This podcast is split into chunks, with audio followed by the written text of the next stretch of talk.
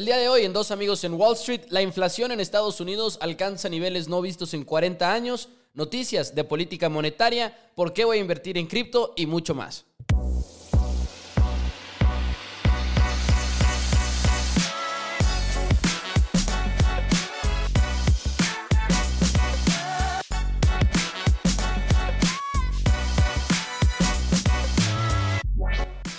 Todos, bienvenidos a Dos Amigos en Wall Street. Mi nombre es Mauricio Rodríguez y me acompaña como siempre nada más y nada menos que Juan Pablo Carrillo, ya todo un graduado, ya todo un profesional.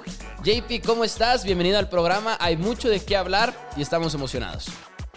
¿Qué onda, Pepo? Muy bien, ¿y tú? Este, sí, la verdad, estamos emocionados. Este, y hay mucho de qué hablar. Sobre todo esta semana se me hace súper, súper importante. O sea, en serio, muy, muy importante. Hemos visto la volatilidad a tope este, la anterior semana y, esta. La anterior semana, pues también por la variable Omicron, pero, o sea, ahorita, eh, pues sí, la volatilidad, se, juntaron varios factores. Inflación, eh, decisiones de política monetaria y todavía la, la Omicron, porque Omicron, ayer las aerolíneas bajaron también. Es que es un. Ah, es un circo. Las aerolíneas suben, bajan, suben, bajan. Este, pero ayer bajaron como unos que 3%, este 4%, porque ya se detectó la primera muerte en UK, en Inglaterra, por la variante Omicron, y como que eso fue que pum, hubo una bajada, pero, pero no sé, no sé si sea solo por la variante Omicron. Ayer estaba viendo también en, Bloomberg que decía que, cuál es el riesgo ahorita de que Omicron o la inflación o la Fed. Este. Como que la semana pasada era, era por la por lo de Omicron y ahorita se siente un poquito más que es por lo de lo que se viene el miércoles, que ahorita vamos a platicar, que es la decisión, como lo dices, de la Fed y de que al parecer pues las tasas de interés van para arriba, ¿no? Sí, Sí, sí, sí. Y por eso ayer fue el sell-off para mí. Para mí también se, se acrecentó más, se incrementó eh, por lo de la muerte de la primera persona por la variante Omicron, que, o sea, es que se me hace, mm, o sea, si por eso bajaron las aerolíneas 3%, se me hace una tontería. O sea, ¿estás de acuerdo? Sí. o sea, pues sí.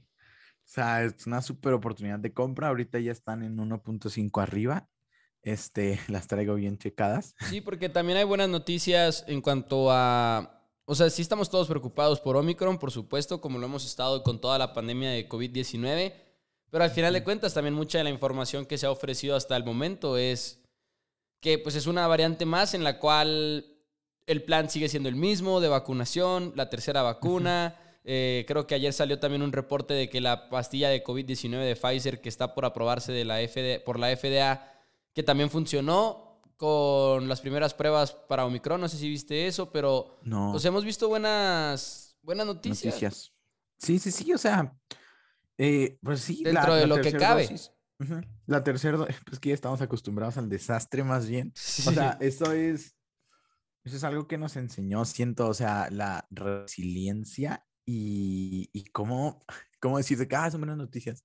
Se murió solo una persona y, están, y no es tan contagiosa y así, o sea, ya nos acostumbramos a las malas noticias, creo, o sea, a noticias pues muy tristes, vaya. Eh, igual y también es como parte de este, que, en mi opinión, también es como parte de, ya nos dimos cuenta que vamos a tener que vivir con esto, ¿sabes? Por años, porque porque ya no estamos como al, inicio de todo el proceso de la pandemia en la, cual, eh, en la cual estábamos acostumbrados a simplemente esperarnos y ver qué pasa y encerrarnos, ¿no? Y ahorita es más bien cómo podemos seguir adelante incluso con esta nueva variante. Pues Bill Gates, hablando de eso, eh, no le iba a decir esta noticia, pero me pareció, me pareció interesante, dijo que lo feo de la pandemia eh, ya lo sobre, ya lo este, lo superaremos en 2022, a finales de 2022. Y es que Bill Gates sabe mucho, o sea, es que... Pues Bill Gates casi casi que hasta lo pronostica. Pero no, deja tú, pronosticó, también supo cuándo iba a salir la vacuna. O sea, ya es que todos íbamos a decir de que, o sea, de que, me acuerdo al principio, o sea, estábamos muy tontos. Este, había mucha información mala de que iba a salir, de que todo esto iba a durar un mes y luego seis meses. Y luego después Bill Gates de que no, pues, o sea, estadística, ¿sabes? De que cualquier, que en, en, en, a principios del siguiente año a finales sale la vacuna. Sale en diciembre. Y, y, y pues sí, ¿sabes? Se va a acabar en lo feo. Yo también siento que en 2022, porque según yo lo que había leído, duran tres años las pandemias de que lo fuerte y luego ya entre más muta el virus, más se, se debilita y ya es, ahora sí ya va a ser como una gripilla, quién sabe. Este, pero, pero sí, finales de 2022, solo un año más. esperemos, esperemos. Ahora, JP, la parte del Omicron, ok, lo entendemos, es parte de la preocupación del mercado y demás, pero también está la parte de la inflación. Para aquellos que no lo escucharon, la semana pasada el señor aquí, Juan Pablo Carrillo, se aventó toda una explicación de cómo se relaciona la inflación, los ciclos económicos, tasas de interés y todo eso, por si lo quieren escuchar, está en el episodio de la semana pasada, más o menos como a la mitad, si no me equivoco. Pero JP, miércoles, Fed va a hablar, le están llamando... Me, ha dado mucho risa que le están llamando el pivot de Powell porque al principio decía que era una inflación transitoria, ahora ya está cambiando el tono. ¿Qué tenemos que esperar para el miércoles y qué es lo que se viene tan importante? Claro, bueno, esta semana, no solo por la Fed, es una semana importantísima para el mercado. O sea, a una magnitud enorme, ya que se dará a conocer la política monetaria de países muy importantes de todo el mundo. Entre ellos, el miércoles, Estados Unidos, la Fed, anunciará su política monetaria, donde espera que se anuncie que termine la recompra de activos más rápido de lo esperado. Eh, o sea, en marzo. En marzo se espera que termine la recompra de activos. Van a, por, según lo que leí, van a recomprar el doble de rápido. El doble de rápido. No sé cuál es la, la, la, la suma, no la anoté, pero pues es el doble de rápido. Y terminan en marzo. Es lo que se prevé. Si terminan antes, ok. Peor noticia todavía. Este, ¿por qué? Bueno, ya me voy a pasar a... Échele. Eh, porque cuando se termine la recompra, se espera que se suban las tasas. Porque es el siguiente, es la siguiente herramienta de la Fed.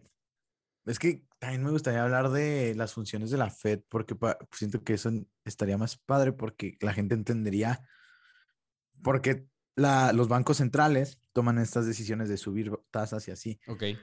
La, rapidísimo, las, los bancos centrales tienen dos objetivos. Dar empleo, bueno, que el empleo sea, sea bueno, reducir la tasa de desempleo y la economía, que mejore, que prospere. Esas dos cositas.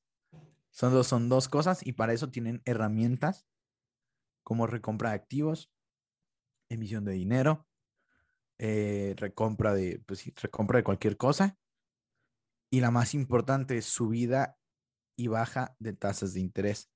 Estas son las herramientas que utiliza para incentivar el empleo y la economía. Entonces, eh, la, la, Fed siempre dijo de que, ok, nos va a valer la inflación. Nos dijo, me vale si la inflación llega a un chorro, yo quiero que mi principal objetivo va a ser que la gente tenga empleo y que así se recupere la economía. Y ese fue su enfoque. Y Jerome Powell siempre dijo eso, de que, pum, primero empleos, primero empleos, primero empleos. Y ahorita estamos viendo una inflación del 6.8% anual en Estados Unidos al mes de noviembre. Y claro que eso alarmó a muchos, o sea, alarmó a muchos. Este, y, y pues sí, o sea, pues es, aquí tengo la, noticia de a niveles de 6.8 eh, en 2021, el mayor incremento desde 1982. Esta es la principal razón por la cual la Fed es posible que adelante la subida de tasas de interés. Este, y pues sí, esto va a ser lo que va a ser la Fed. Cuando termine la recompra de activos, posiblemente marzo, abril, mayo, ya no me acuerdo cuándo había dicho, eh, junio, julio, va a subir las tasas de interés. Este, es posible que se cumpla mi pronóstico, Pepo. El de... ¿Todavía hay esperanza? Sí, y ahorita lo veo muy, muy, muy, muy vivo por lo que dijo el CEO de Morgan Stanley, que ahorita lo comento. Este, pero no pasa de la subida de tasas ya en lo que descuenta el mercado, lo que ve el mercado, no pasa más del segundo semestre va a ser en el primer semestre, de marzo a junio, julio. Este es lo que se espera, porque ya están diciendo, o sea, lo del pivot, que Powell siempre que nada, la transición, como tú decías, es, es transitor, la inflación es transitoria, este no, no va a quedarse, es por los cuellos de botella, es por esto, bla, bla, bla, la bla, bla, bla, bla, bla, la escasez. Y estamos viendo yo lo, yo lo que veo es que, o sea, sí hay escasez, sí hay muchas cosas, pero inyectaste, inyectaste como dos trillones a la economía de efectivo, o sea, que, que era lo que esperabas, o sea, ya no solo es por eso, es porque hay más efectivo, la gente puede pagar más por las cosas. La gente, y si la gente puede pagar más por las cosas, es pues capitalismo, oferta y demanda, las, los precios van a subir. Este, así que es por eso. A ver, a ver qué, qué, es lo que pasa. O sea, yo siento que deben de empezar a subir que tasas de interés, tan siquiera poquitas, poquitas para, para hacer algo desde ya. Y que cuando o sea, apostar a que no sea, este, a que sea transitoria. O sea, digamos, si subes las tasas de interés ahorita como Banco Central, va a desacelerar la economía un poquito, así que sea poquito. Y pues ya con eso, este, vas a tener un poco más controlado, digamos, si no es transitoria y la inflación llegó para quedarse, y ahora si la subes, subes, subes, subes, subes, subes, subes, pero ya desaceleraste un poco esa, digamos, bola de nieve. Si te esperas a ver, digamos, si te esperas seis meses, nueve meses para comprobar si es por los cuellos de botella o no, en seis, nueve meses que empieces a tomar decisiones, tal vez la bola de nieve ya va a ser muy, muy grande. Y cuando suban las tasas de interés, va a ser más difícil parar esa inflación. Eso es lo que lo que pienso. Claro. Este, y pues México la ha estado subiendo, subiendo, subiendo, subiendo. Y, pero sí, es, es, es lo, que, es lo que tenemos que esperar de, del, del miércoles. Es muy importante todo lo que adelante recompras de bonos, eh, tasas de interés, le va a pegar al mercado. Sobre todo tasas de interés.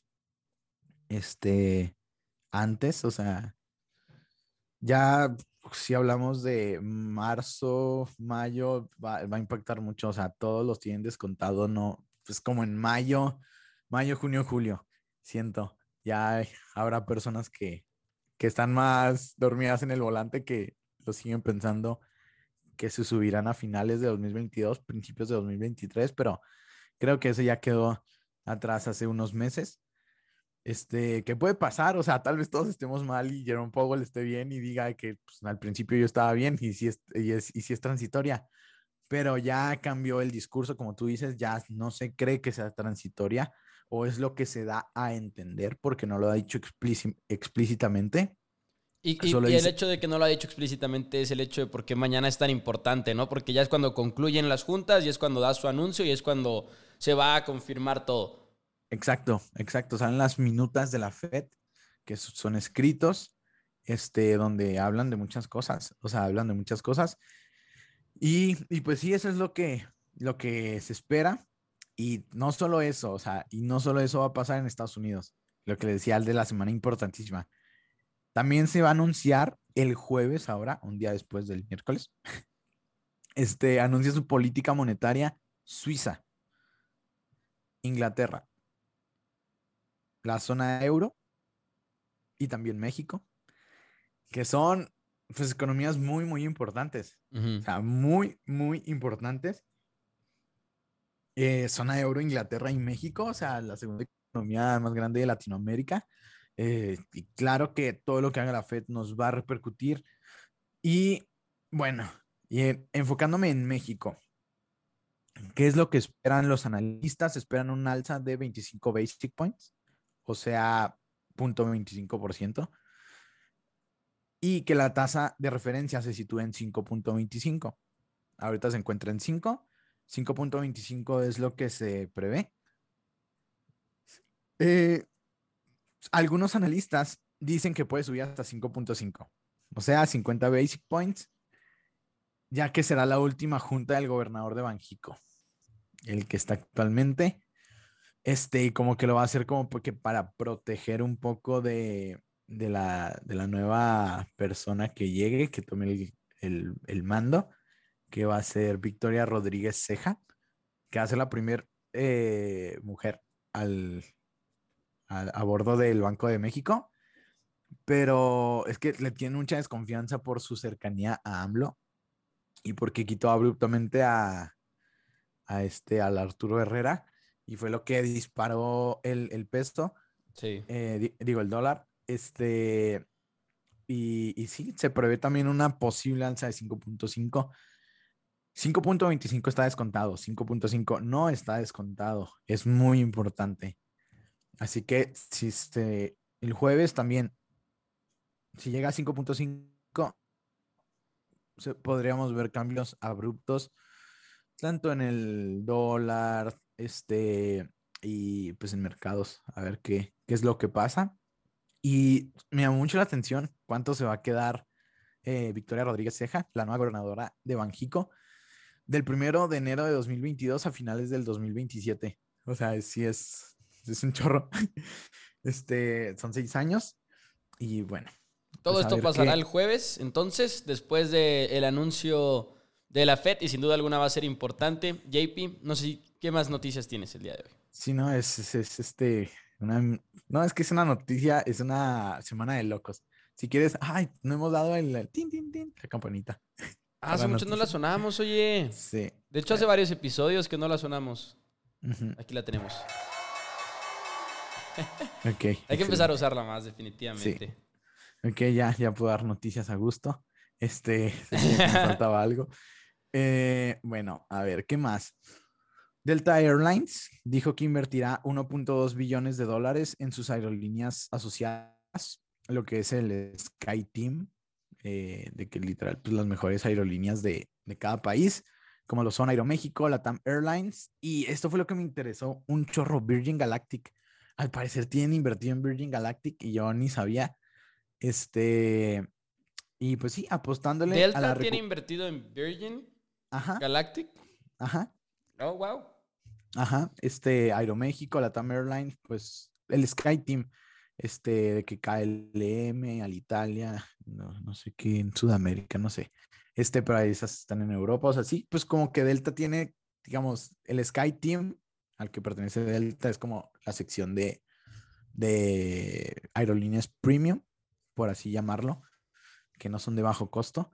Este, y pues sí, toda esta, esta inversión de 1.2 billones apostándole a la recuperación de viajes internacionales. Este, claro, o sea, yo estoy de acuerdo, o sea, se pasa esta ola, por favor, y, y ah, esperemos que, esperemos que sí, ya, que se acabe esto. Pero de por sí, antes, antes de toda la ola y antes de los, las noticias de Omicron, ya se estaba recuperando bastante toda la industria del, viaje, ¿no? Del turismo.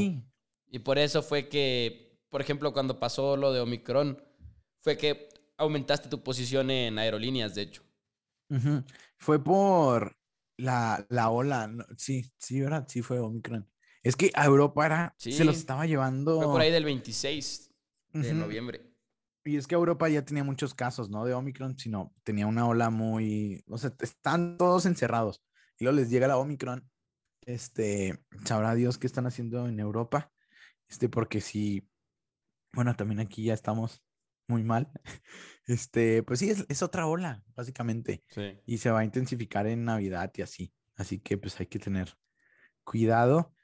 Este, pero sí, Esperemos ya se recuperen las aerolíneas. Es en serio, es que, no sé, en un año siento que sí, una revalorización de ese 40%. O sea, ah, ya quiero. Ojalá, ojalá. Sí. JP, mientras yo tengo una noticia rápida, es algo acerca de lo que hemos, ya lo hemos platicado antes, pero me sorprendieron estos números y los quería compartir. Se trata de empresas de energías limpias y empresas que se les llama ESG, que son ahora sí que responsables, por así decirlo, no socialmente, así como empresas socialmente responsables que casi casi lo usan de, marketing, sino que realmente hacen algo por el clima o utilizan menos, por ejemplo, carbono, o sea, y que están utilizando un poquito más de energías limpias y demás.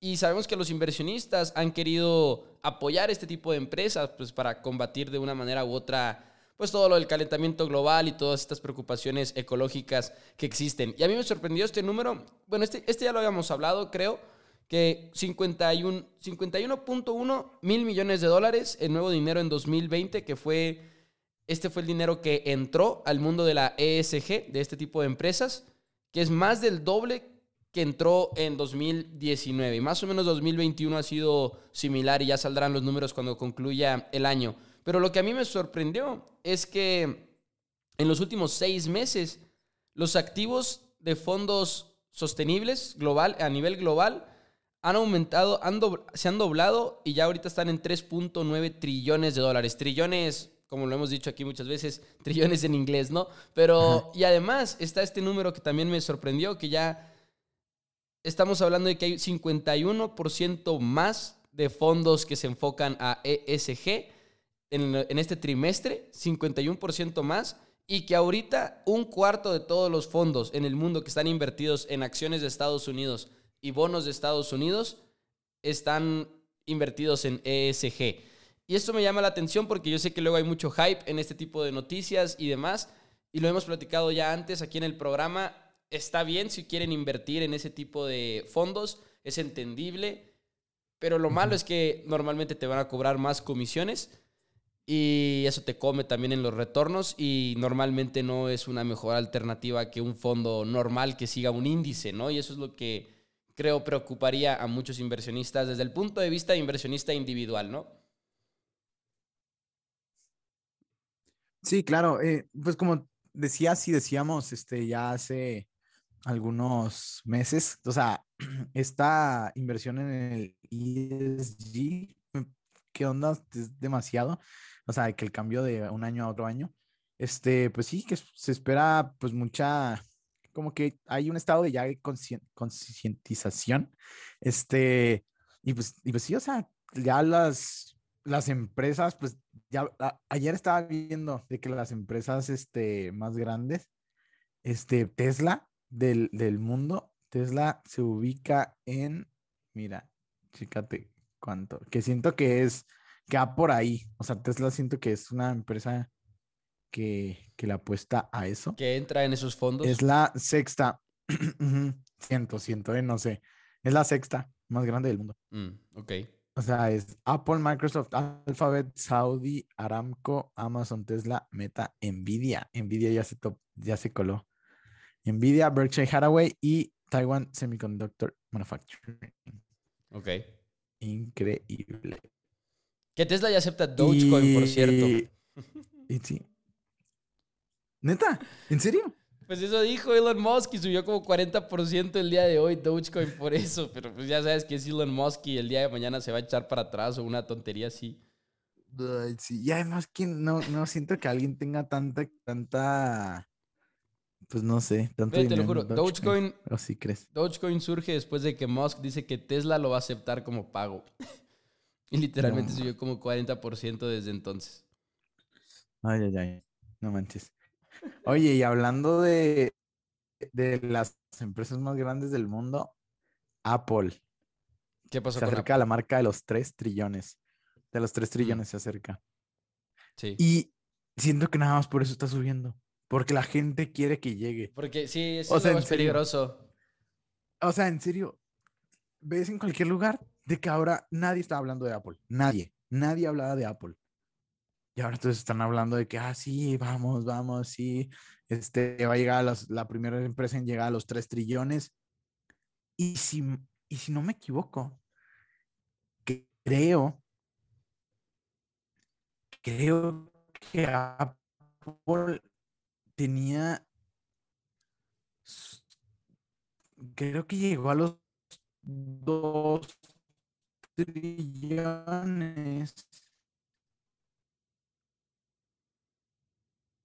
¿Te perdimos? Creo que perdimos a JP este poquito. año. A ver, O sea, un trillón va a tener, o sea, va a subir un trillón en, en 2020, en 2020. Hola, hola, hola, hola. ¿Estás de vuelta? hola, ¿no me escuchas? Sí, sí te estábamos escuchando y de repente se alentó poquito, pero ya al parecer ya estamos bien, bien de vuelta. Dijiste que Apple creció ¿cuánto? Eh, un trillón de dólares en market cap desde 2020. O sea, es una locura. Damn. Y O ahorita sea, siento que es de esas situaciones en las que va a llegar a los 3 trillones y luego va a estar en todos los titulares y luego al día siguiente va a caer y ya no va a estar en los 3 trillones o algo por el estilo. yo creo, es que no, no se me hace, no se me hace saludable esos precios. Este, No que, sí, no que sea una mala acción para el largo plazo, simplemente ahorita está raro todo Ajá. hype. Sí, o sea, es que, pues sí, o sea, de que todos, o sea, en serio, de la nada salieron analistas de que diciendo de que, ah, sí, Apple debe de subir 20% y así, o sea, y, fue, es, y es de que, mm, sabes que tiene problemas de suministro, sabes que no va a vender los mismos iPhones porque hay escasez de chips, también de iPads, porque, que- o sea, no, no cuadra nada, no Mm. cuadra nada, pero obviamente es una empresa, pues tú sabes, para mí es la mejor empresa, o sea, sus productos sí no, no tienen igual. Oye, que algo que igual no tiene Este- que ver mucho con finanzas, pero una función que ya tiene iPhone y que estaba leyendo ahorita en la mañana, tienen una función que se llama contacto de legado y es como Ajá. dejas a una persona que cuando te mueras puede acceder a tu cuenta de Apple por si quieres dejar cierta información para ellos, por ejemplo, para tu familia. Se llama Legacy Contact y lo puedes dejar listo por si algo te llega a pasar. Wow. Está medio dark, pero también está medio práctico para muchas cosas, supongo yo. Es que yo sí, pues yo sí lo, no sé, siento que sí es muy importante, ¿no? Porque pues Sí. imagínate, pues tienes las fotos, tienes las películas, Contactos. contactos. Lo único que está raro es, por ejemplo, así que pues, mensajes para pues que gacho que empiecen a leer tus mensajes ya cuando estás muerto, ¿no? Ahí no sé. Pues sí, pues siento que lo importante, pues, ¿qué es lo que quisieras que se quede tu familia con tu celular? Pues fotos, fotos, contactos y, y películas. Porque, por ejemplo, sí, sí están criticando que no puedes dejar unas cosas sí y unas cosas no. O dejas todo o dejas nada. Que quizás eso cambie próximamente, pues lo acaban de sacar y seguramente lo van a ir mejorando y mejorando, pero está raro. Pero en fin, nada más quería comentarlo ahí como un paréntesis rápido. Nadie va al funeral. Nadie- nadie va- después, después de leer los celulares, nadie va a los funerales. Este, pero bueno, este, ¿qué más ha pasado? El lunes, ah, era lo que te iba a decir de que, que el, el CEO de Morgan Stanley, como que, y yo, como que traemos la misma, estamos pensando lo mismo. Bueno, el, el lunes, ayer, Perro. el CEO de Morgan Stanley, James Gorman, dijo que la Fed debería de subir las tasas de interés pronto y que nos avecinamos ante un ambiente de subida de tasas de interés. Y espera que las tasas de interés se suban por primera vez en marzo, cuando acabe el tapering, lo que decía el fin de la recompra de activos. Y aunque los mercados ven el primer aumento de tasas de interés en mayo, mayo, mayo, mayo, mayo y marzo, fechas, pues como que ahí tengamos ahí en mente. Y, y, pues sí, es muy importante esto. O sea, si se adelantan, si se atrasan, si se atrasan de tasas, pero pues es algo que tenemos que tener en cuenta. Se viene la subida de tasas de interés, este, y no es muy recomendable estar en bonos ahorita en estos momentos, este, porque pues sí, se vienen las subidas de tasas. Y siempre es el Cuando suben las riesgo. tasas de interés, pues los, los bonos se ven afectados, o sea, unos de corto plazo, de que, no sé, a 28 días, no sé, y luego ya cuando veamos, aquí en México ya la tenemos más fácil, porque el jueves se suben a 5.25, 5.5, tal vez, y ya puedes comprar, pues no sé, CETES o, o fondos de, de renta fija. Este, y pues sí, porque no les va a afectar tanto de que las subidas de, de, de tasas que también, quién sabe si la suba esta persona, este, la Victoria Rodríguez, la futura gobernadora de Banjico, porque pues quiere, quiere que la economía más bien de, despegue, despegue en lugar de, no le va a importar tanto la inflación, es lo que se espera. Mm. Este, y también, uff, aquí Rey Dalio, porque si no lo conocen, es alguien que deben de seguir. Es el fundador del hedge fund más importante de todo el mundo, el fondo de cobertura. Bridgewater Associates. Este, y básicamente, yo siempre lo he seguido, o sea, él sabe mucho, mucho, mucho, mucho, mucho, mucho. Y él tiene la teoría de que un portafolio para siempre. De que 30% en acciones, 20% en, no, 40% en renta fija, eh, 20% en renta fija ¿Oh, sí? Corto plazo. O sea, renta fija es el doble que su, su renta variable. Y luego después eh, 10% de oro y de commodities. O sea, pero Algo- eso, algo ese es su portafolio, no importa cuál sea la situación económica y todo eso. Eh, Creo que sí, creo que sí. Este, Eso es interesante. sí, dice que porque pues la renta fija siempre va a ser más estable que, que, ¿cómo se dice? Que, que la renta variable, obviamente. Y me sorprende que de, Este de- de él sea esta idea porque, no sé, normalmente suena que los que dirigen fondos de cobertura son un poquito más agresivos, ¿no? Y arriesgados, sí. Y, y él, y él no, él, él, él, él siempre quiere dar dinero. O sea, de que, que va a dar dinero, poquito, pero va a dar dinero. Esa es como que su teoría, jamás perder dinero. Este, y por eso ¿Cómo se llama? esta- Para, me, me interesó hasta para buscarlo. Rey Dalio. Rey Dalio. O sea, Ray, Ray, Sí, Rey, Rey. Rey, Rey Dalio. Dalio. Así tal cual como se escucha. Ok, muy bien. Ajá. Y sí, chequenlo, o sea, está muy interesante. Y bueno, él Tiene dijo, hasta libros, perdón, perdón por interrumpir. sí, sí. Tiene hasta libros, ok. sí, en, en Twitter es muy activo, de hecho. Uh, De Vamos que- a darle follow. Y en, tiene, creo, no sé si tiene en YouTube.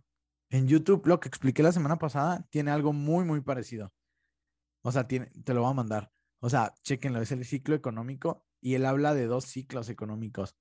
De que el de largo plazo, que dura hasta 70 años, y el de largo plazo. Y el de corto plazo, perdón. O sea, un super ciclo, que es como cuando se reinventa todo el mundo que él dice que se reinventa todo el mundo 70 años. Cada 70 años pasa algo que como que el mundo dice, ok, ya hasta aquí fue, necesitamos hacer estas reformas, esto y esto y esto. All right. Está muy interesante, es- sabe mucho, o sea, sabe mucho. Ya le di follow. Y, y bueno, eh, ¿qué fue lo que dijo él? Dijo en una entrevista que se viene otro desastre económico, Me lleva. ya que, ya que dijo que siente que estamos en riesgo por una guerra comercial con China. Que claro, o sea, ya nos olvidamos de eso.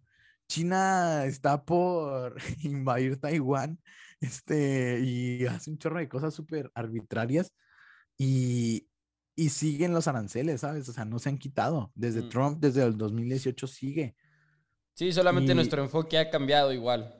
Exacto, y, y pensa- todos pensaban que con Biden se iba a relajar y no, sigue igual. O sea, por eso Biden fue una buena noticia en ese sentido para acciones chinas y así, porque por la cercanía que tenía con China, que ya no iba a ser de que el antagonismo con Trump. Y, eh, ¿qué fue? ¿Qué fue lo que dijo? Ah, aquí está muy, muy importante esto, ¿eh? Según estudios de Moody's Analytics, mostraron que el primer año de la guerra comercial en 2018, oye esto, ¿eh? Le costó a los americanos 300 mil empleos. 300 mil empleos y que le costó a las compañías americanas 1.3 trillones de dólares en market cap, en capitalización de mercado. Y el market cap de todas las empresas estadounidenses actualmente equivale, checa esto, eh, a 51 trillones de dólares. ¿Tú crees? 51 trillones de dólares y que le afectó la... y 1.3 trillones fue como que el, el, impacto que tuvo, según este análisis de Moody's, en la, en la economía. Y nomás checa para que veas el impacto de Apple. 3, digamos, 3 trillones entre 51. Apple representa el 5.88% aproximadamente de las compañías americanas, del market cap de todos Estados Unidos. es 6% casi. Es un chorro. Es un chorro. Es, un gigante. Y pues sí, es otra cosa que tenemos ahí que tener en, en cuenta. Este. Mm, ¿Y tienes otra noticia tú? No, realmente no. Tengo algo personal de que voy a invertir en cripto, pero igual y por el tiempo, si quieres, lo podemos dejar para la próxima semana y nos adentramos más a fondo. Ok, no, este, pues iba a decir también lo de rapidísimo, Meta anunció que implementará la transferencia de cripto, de criptomonedas por medio de WhatsApp. Si quieres ahí, ya di por qué. ¿Cómo está lo de, cómo está lo de Meta? la verdad, no, no supe, o sea, no, pues, solo sé que anunciarán anunciaron que pues implementarán la transferencia de criptomonedas, pero... O sea, pero que por WhatsApp te vas a poder mandar literalmente... Sí, pues fue el ah, proyecto... te mando... Fue el proyecto de, de, app de Facebook desde siempre. Ok, Novi Wallet se llama. Novi Wallet, como una cartera para Facebook, ¿ok? Sí, mandar dinero siempre. Es que Facebook es una compañía de mucha, mucha innovación. O sea, no nos olvidemos de eso, o sea, es un gigante. Yo no lo he hecho porque. No lo he hecho porque no tuve tanto tiempo el día de ayer, pero mi plan para ya hacer el programa, habiendo comprado eh, Bitcoin y Ethereum, quería hacerlo antes del programa para platicarlo ya un poquito más a fondo. Pero ya, JP, ya voy a incluir criptomonedas en mi, en mi portafolio. Y más o menos va a ser entre 5% y 10%. Y no lo voy a hacer con el objetivo de, de corto plazo o mediano plazo. Simplemente voy a creer en el concepto a largo plazo y lo voy a dejar ahí. Así como manejo mi portafolio de acciones, así lo voy a hacer. Voy a invertir en Bitcoin, voy a invertir en, Ethereum y lo voy a dejar ahí. Y he estado escuchando mucho al respecto y creo que es un concepto inevitable. El que más me ha gustado y la, manera en la que lo explica es Jack Dorsey, el, el de Square. Creo que ha hecho un excelente trabajo hablando de, criptomonedas y demás en varias conferencias, en varias entrevistas y demás. Y hay un concepto que él menciona que a mí me gusta mucho, que es la parte del Internet. El Internet no se va a ir a, ninguna parte, ¿no? El Internet realmente revolucionó el mundo en muchas, muchas, muchas maneras y nunca en nuestra historia hayamos estado quizá tan conectados como lo estamos ahora con redes sociales, con hasta esto mismo de estar en videollamada, ¿no? Que igual y suena como un ejemplo muy tonto, pero es lo que es y puedes estar con cualquier persona. Y Jack Dorsey dice que ha hemos llegado al punto en el cual el Internet merece y requiere su propia moneda. Y ese concepto me gusta bastante porque él da hasta el ejemplo de que yo para abrir un mercado nuevo con Square necesito una alianza con un banco central. O si, abres si sacas un nuevo producto, necesitas lidiar con todos los problemas de conversiones, de dinero y demás. Y él explica que Bitcoin cambia todo eso. Y Bitcoin sabemos además toda la teoría de cómo es para transacciones seguras sin un intermediario es un ledger público, como le llaman, un historial con el blockchain, es un historial de transacciones completamente transparente y que para mí se apunta a que es el futuro, ¿no? Y Ethereum es más o menos similar, pero además con la parte de los contratos que ya hemos platicado aquí en, en Dos Amigos en Wall Street, ¿no? Ethereum lo que también te permite hacer es, es el pago, pero no te lo voy a pagar hasta que tú cumplas tu función y eso ya está puesto en la transacción de Ethereum, por ejemplo. Entonces, no sé, creo que es inevitable, creo que sí va a funcionar a largo plazo todo el proyecto de Bitcoin y todo el proyecto de Ethereum. Creo que es un proyecto que además lo impulsa toda la comunidad y creo que los miedos, cuando te pones a ver el caso para no invertir en Bitcoin y para no invertir en Ethereum, son normalmente la volatilidad, lo cual no me afecta tanto porque estamos hablando de que no es una nueva acción, no es una nueva empresa, es una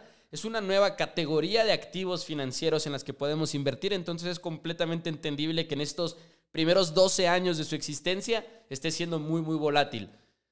También hay, otras, hay otros puntos negativos que se señalan de que la seguridad y todo, pero al contrario, más bien esa es una fortaleza en mi opinión. Así que sí, es momento, creo yo, de poner más o menos entre 5% y 10% de mi portafolio, personalmente hablando, por supuesto, ya saben que cada quien sus decisiones y demás. Y quiero aprovechar que ahora han estado bajando en estos últimos meses. Eh, ahora el lunes volvieron a tener una caída bastante significante. Así que más o menos hoy, entre hoy y mañana, ya cuando re, eh, decida, uno, en qué mercado los voy a comprar y dos, en cómo le voy a hacer con la cartera, porque también es importante aprender de carteras de criptomonedas y ver cuál es la mejor eh, opción. Yo creo que yo me voy a ir con Metamask, por cierto, pero todavía no estoy 100% seguro. Pero el punto aquí es 5 o 10% en criptomonedas, JP, a largo plazo. Es el, realmente creo que vale la pena. Ok, no, está, está muy interesante. O sea, está muy interesante bajó Bitcoin 30% y Ethereum 20% ahorita. Importante recalcarlo. O sea, si ves gráficamente de que análisis técnico, siento que puede ser un buen punto de entrada. Este, no lo he checado tan, tan bien. Eso sí quería aclarar, por cierto, en el programa de hoy. O sea, lo voy a hacer en el para largo plazo y todo eso. Y no les puedo dar una sola justificación de análisis técnico. Más allá de que bajó recientemente, ¿no? O sea, pero no voy a interpretar ningún tipo de gráficas ni nada, simplemente este soy yo confiando en el futuro de las criptomonedas. Y por medio de Bitcoin y Ethereum. Lo demás, ah, no, no. confío en mucho en las demás. Muchas de estas criptomonedas van a caer. Muchas, muchas, muchas. La mayoría. Sí, sí, sí. Y es que, es que está, está difícil, Pepe. O sea, sí. no sé sí, se requieren agallas para hacer eso. O sea, ah, pero no sé, es que a mí me sigue teniendo con el pendiente la los bancos centrales. Va a haber una pelea entre y los bancos centrales porque claramente no le conviene al Banco Central que haya una criptomoneda. No, pues es para dejarlos fuera prácticamente. Exacto, exacto. es que es una apuesta en contra de, de eso. De ellos. O sea, siento, siento, digamos que vamos a un mundo muy controlador, que vamos a un mundo más controlador, de hecho, de que con menos libertades, sí, si te has fijado. Sí. Siento que tener Bitcoin va a ser una libertad o cualquier criptomoneda. Así yo lo interpreto. Va a ser una libertad y va a ser de las libertades que nos puedan llegar a restringir o sea, ya pasó con China, ya pasó con China, este, que ya es ilegal minar y tener. En India dijo que no, ellos no lo van a, no lo van a, prohibir. a prohibir.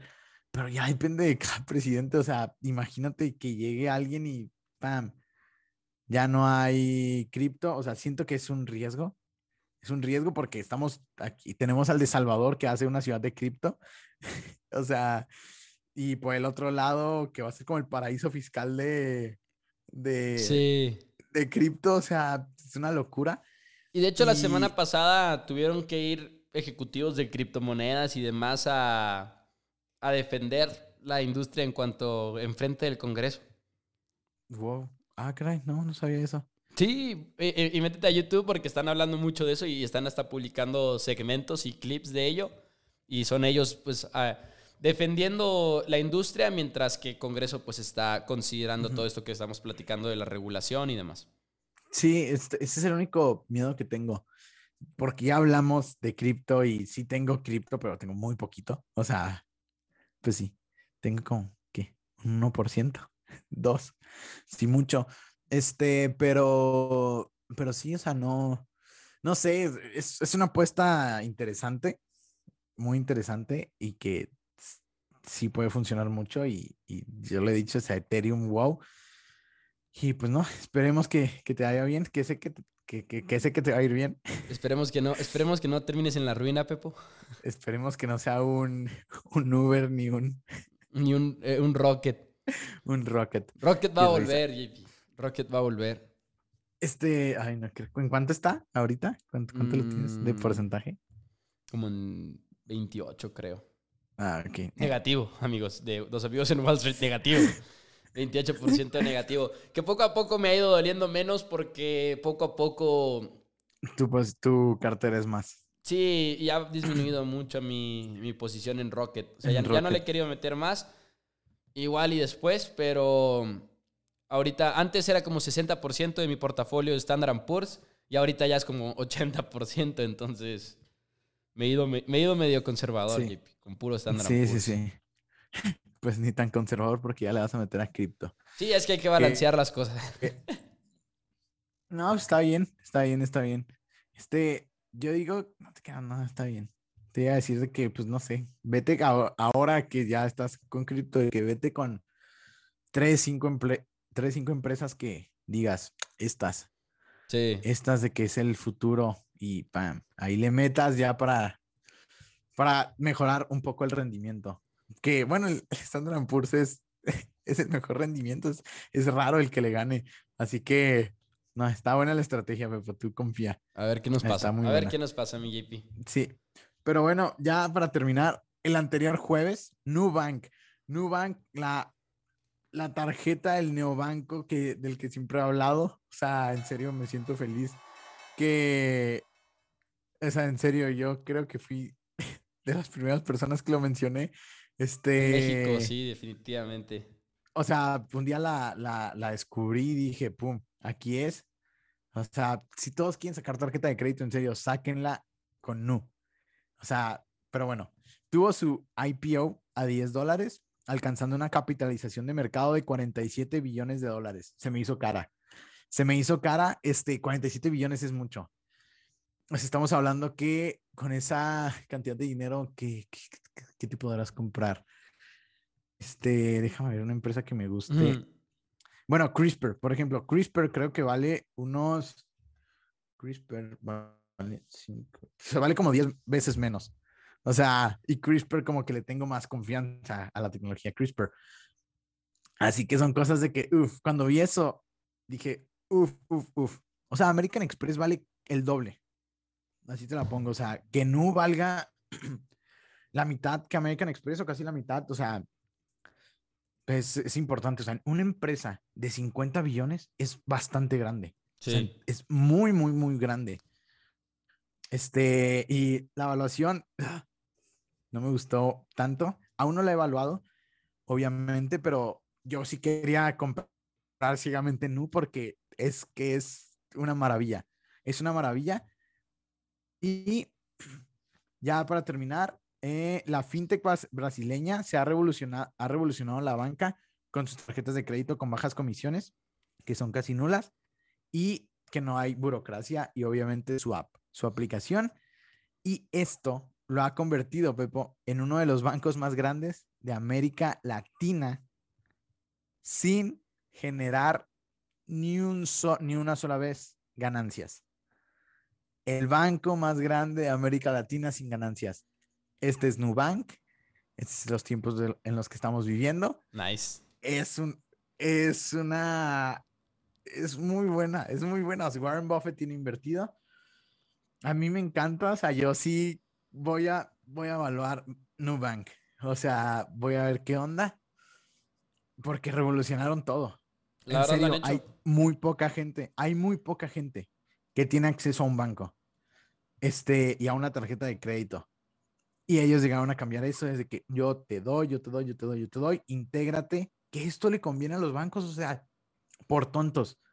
Esto pasó porque los bancos se durmieron, siempre se enfocaron nada más en las personas que tenían dinero, en una muy pequeña porción de la población. Y Nubank llegó de que, ah, eres joven, eres, porque su opuesto es muy a los jóvenes. Ah, eres joven, quieres empezar a hacer tu historial crediticio, eh, no tienes acceso a esto, esto, esto, esto, pum, yo te lo doy fácil, Y- mucho mejor. Y mis respetos a, a co- desde que te llega la, la tarjeta y todo, es como democratizar el dinero. Y ese mensaje es Sí. poderoso, ¿no? Cuando te lo transmiten. Sí, sí, sí. Y me, me pone muy feliz que es que en realidad sí es una herramienta que ayuda.